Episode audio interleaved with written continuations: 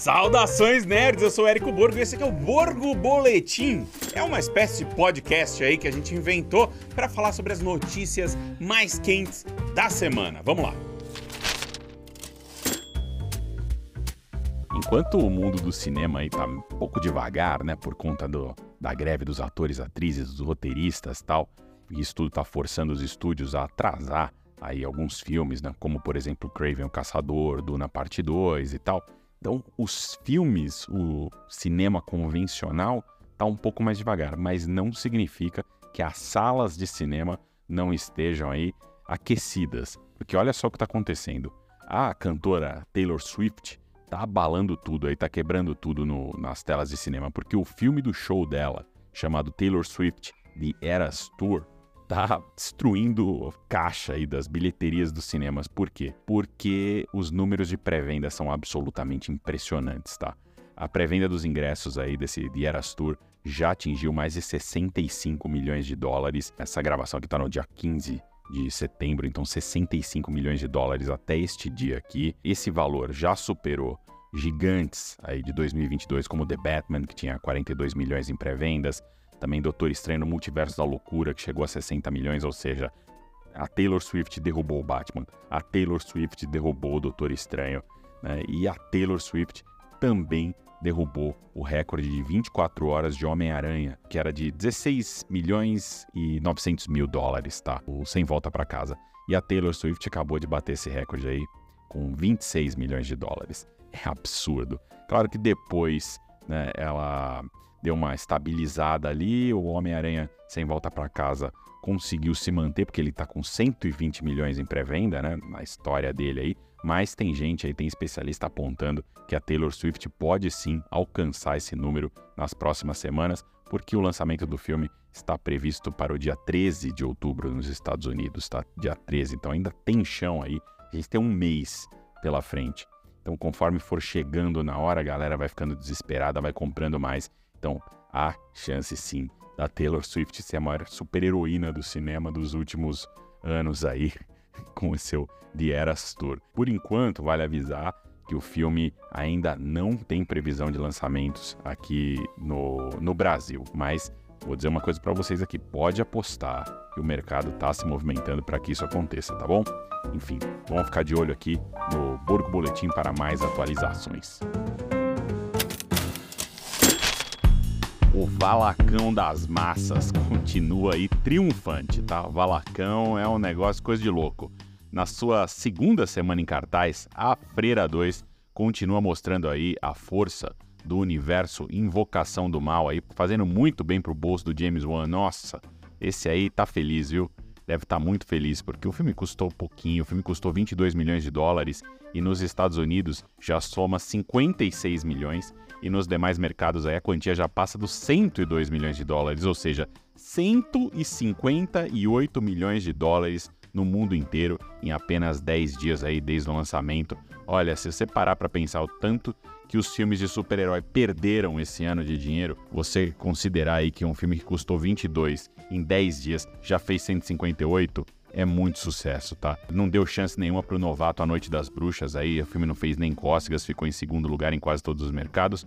E o Brasil segue fazendo muito bonito, apesar aí ó, sempre, né, do dólar alto por aqui, né? Só baixa o volume de dinheiro que a gente tá mandando para fora, mas nós somos o terceiro melhor território de Afreira 2 no mundo, com 4 milhões e 400 mil dólares atrás apenas aí dos Estados Unidos e do México. Valacão, olha que beleza, viu? Que beleza aí. Quem diria que uma freira fantasma faria tanto dinheiro aí para Warner Bros. e para esse universo Invocação do Mal.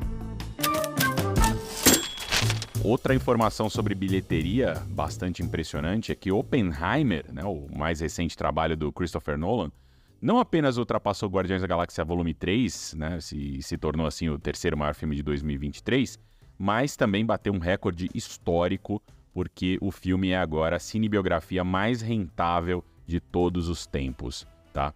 É, a arrecadação global do filme está em 912 milhões e só é 2 milhões acima do Bohemian Rhapsody, que era então o recordista aí desse subgênero das cinebiografias, ele fez 910 milhões. Só que tem outro detalhe bastante importante aí, né? Que o filme sobre o pai da bomba atômica, o J. Robert Oppenheimer, ele custou bem mais né, do que o filme sobre Fred Mercury. Né? Oppenheimer custou 100 milhões de dólares e o Bohemian custou 55, então por quase o dobro aí. Mas de qualquer maneira, é a maior arrecadação para uma cinebiografia de todos os tempos. E outro dado interessante é que Oppenheimer, ele também se tornou aí recentemente o maior filme do, do Christopher Nolan sem Batman, né?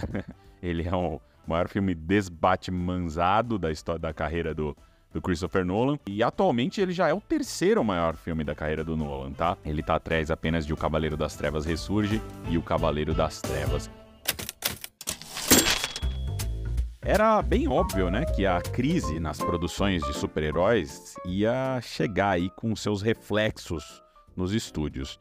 Alguns meses atrás, né, talvez vocês se lembrem, o desempenho abaixo do esperado de vários filmes na bilheteria, como por exemplo Homem-Formiga e a Vespa Quantumania, levou o CEO da Disney, né, o Bob Iger, a informar os acionistas que a Marvel adotaria uma abordagem mais econômica ali nas suas produções. E o primeiro filme que pode levar isso aí adiante é As Marvels. As Marvels pode ser o primeiro sinal de que o Kevin Feige e a sua equipe lá no Marvel Studios estão já reduzindo a escala de algumas aventuras aí do universo cinematográfico da Marvel. Por que, que eu digo isso? Porque a revista Vanity Fair, num perfil jornalístico da diretora, né, da Ania da Costa, revelou que o orçamento de As Marvels é de modestos, modestos, claro, para os padrões de Hollywood, né, do cinemão de lá, 130 milhões de dólares. Se esses números estiverem corretos, essa quantia ela coloca o filme empatado com os dois primeiros Homem-Formiga, tá? Como os filmes mais baratos já produzidos pela Marvel. E acima desses dois filmes, dos três, né? Do Homem-Formiga, Homem-Formiga e a Vespa e as Marvels, viriam apenas o Incrível Hulk, com 137 milhões, só 7 milhões a mais. E o Incrível Hulk, que é o primeiro filme do MCU, né? E o Capitão América, o primeiro Vingador, com 140 milhões. Será? Por outro lado, essa informação dá forças aí a um boato recente sobre a duração do filme. Estão é, dizendo por aí que o filme terá apenas uma hora e 38 minutos. E com esse orçamento, a coisa parece que faz sentido, porque filmes mais curtos têm gastos menores, tem mais sessões de cinema, mais possibilidades de ganho. Então, para mim, nesse mato tem flirking, hein? Nesse mato tem flirking e eu acho que a gente está prestes aí a entrar numa nova fase, mais pé no chão, de certa maneira, da Marvel. Mas fica aí a dúvida. É, vamos ficar ligado por aqui. Qualquer coisa, a gente volta com mais informações. Resistência é um dos filmes mais legais do ano, talvez um dos melhores filmes do ano. Filme do Gareth Edwards, é o cara que dirigiu Godzilla, cara que dirigiu Rogue One, dirigiu aquele um filme com uns, o primeiro filme dele num filme de monstro. Gareth Edwards mostrou que veio, viu? Mostrou que veio que Filmaço, se você é nerd, você vai surtar. Porque é sci-fi de primeira, sci-fi daquelas assim, mundo muito bem criado, muito bem desenvolvido, a ação do começo ao fim, mais do que ação, tensão. Fiquei tenso, grudado na tela. Filme é muito é, visualmente impactante. Ele pô, tem direção de fotografia do Greg Fraser, mesmo cara de Duna. Ele é muito incrível não quero falar nada, porque eu levei a Almeidinha ontem comigo na pré e ela não sabia nada do filme, saiu impactada. Assim, tem alguns probleminhas? Tem, tem algumas coisas. Né? O final, ele é meio. Eu não gostei tanto assim. Ele é muito bom, mas ele faz umas concessões que eu entendo por, os porquês, mas eu teria ido sem, sabe? Eu teria ido sem. De qualquer maneira, é um filmaço. É muito bom. Desenvol... Especialmente o desenvolvimento de mundo. Cara, você tem vontade de mergulhar em cada lugar que eles mostram ali, de entender melhor, de absorver as culturas. Cara, olha, Gareth Edwards acertou a mão, viu? Estreia dia 28 de outubro aí na Cinemark. Resistência vale muito a pena e veja, por favor, numa tela grande, porque não é filme para ser visto em televisão, é filme para ser visto no cinema som incrível, como eu disse, a direção de fotografia, cara, é tudo impactante nesse filme. E os efeitos parecem um filme que custou 300 milhões de dólares, mas não é. Ele é muito, muito bem feito. Enfim, enchi de elogios aqui, é, nem pensei muito no que falar, mas para deixar vocês realmente empolgados aí em assistir a Resistência nos cinemas dia 28.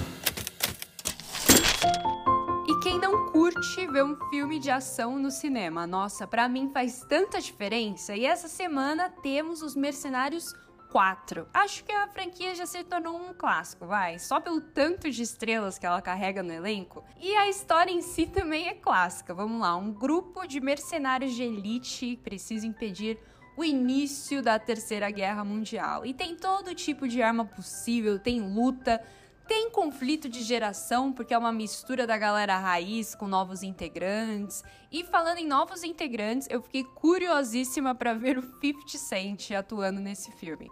Além dele, a Megan Fox também está presente no longa junto com o Jason Statham. E claro que eles têm intimidade entre eles e acaba gerando humor e química entre os personagens que a gente adora.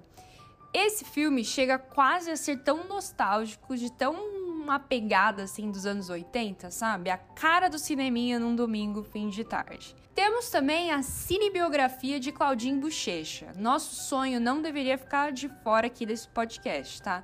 E cá entre nós, o filme acabou levando o nome da minha música favorita deles. A dupla que conquistou muitos brasileiros e popularizou o funk melody agora tem a sua história imortalizada em audiovisual. Olha que maravilha. Duas opções para você conferir na Cinemark esse fim de semana. Boa sessão e até semana que vem. Esse foi o Borgo Boletim. Deixe seus comentários aí nas redes sociais da Rúrio da Cinemark Brasil, dizendo se você gostou ou não desse formato. Enfim, eu sou Érico Borgo e até a próxima. Valeu!